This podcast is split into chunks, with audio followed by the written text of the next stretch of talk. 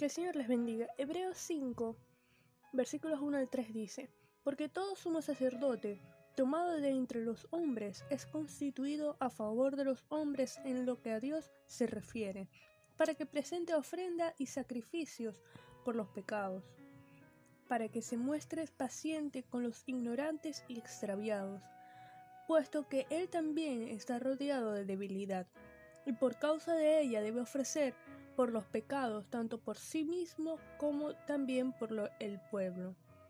El sumo sacerdote debía ser hombre para comprender a los hombres, presentando ofrendas y sacrificios por sus propios pecados y por los pecados del pueblo.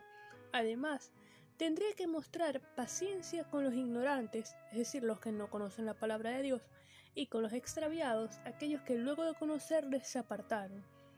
Jesucristo, como sumo sacerdote instituido por Dios, presentó un sacrificio perfecto.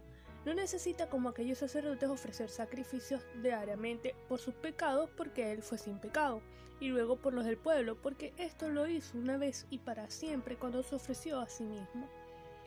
Ahora bien, el propósito del sacrificio de Cristo es limpiarnos de todo pecado, con la finalidad de proveernos la salvación y vida eterna, para que podamos ofrecer sacrificios espirituales, negándonos a nosotros mismos apartados del pecado en santidad para vivir en la presencia de Dios. Sin embargo, a veces consideramos que estas son solo actividades a realizar en la iglesia, en la misma forma en la que algunos israelitas veían los rituales del antiguo pacto. Si creemos que con ir a la iglesia y cumplir con algunos requisitos ya estamos saldando nuestra obligación religiosa y podemos continuar nuestros asuntos sin pensar mucho en Dios, estamos muy lejos de agradar a Dios realmente, porque aunque el sistema levítico fue instituido por Dios para su pueblo, éste apuntaba más allá de sí mismo al sacrificio futuro y definitivo de Cristo. Es en su sacrificio que podemos experimentar el perdón de los pecados directamente por medio de la gracia de Dios. No tenemos ni debemos cumplir con rituales u obligaciones religiosas independientes del resto de nuestra vida.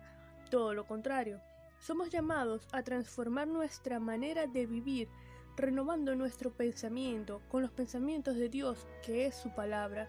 Entonces comprenderemos la buena voluntad de Dios, agradable y perfecta, aun cuando estemos en situaciones difíciles. El Señor quiere estar involucrado en todas las áreas de nuestra vida y que todo lo que hagamos sea para su gloria. Vamos a orar. Señor, te damos gracias por tu infinito amor, por tu misericordia, por tu perdón y tu poder. Te damos gracias por el sacrificio perfecto de Cristo, porque fue el sumo sacerdote eterno.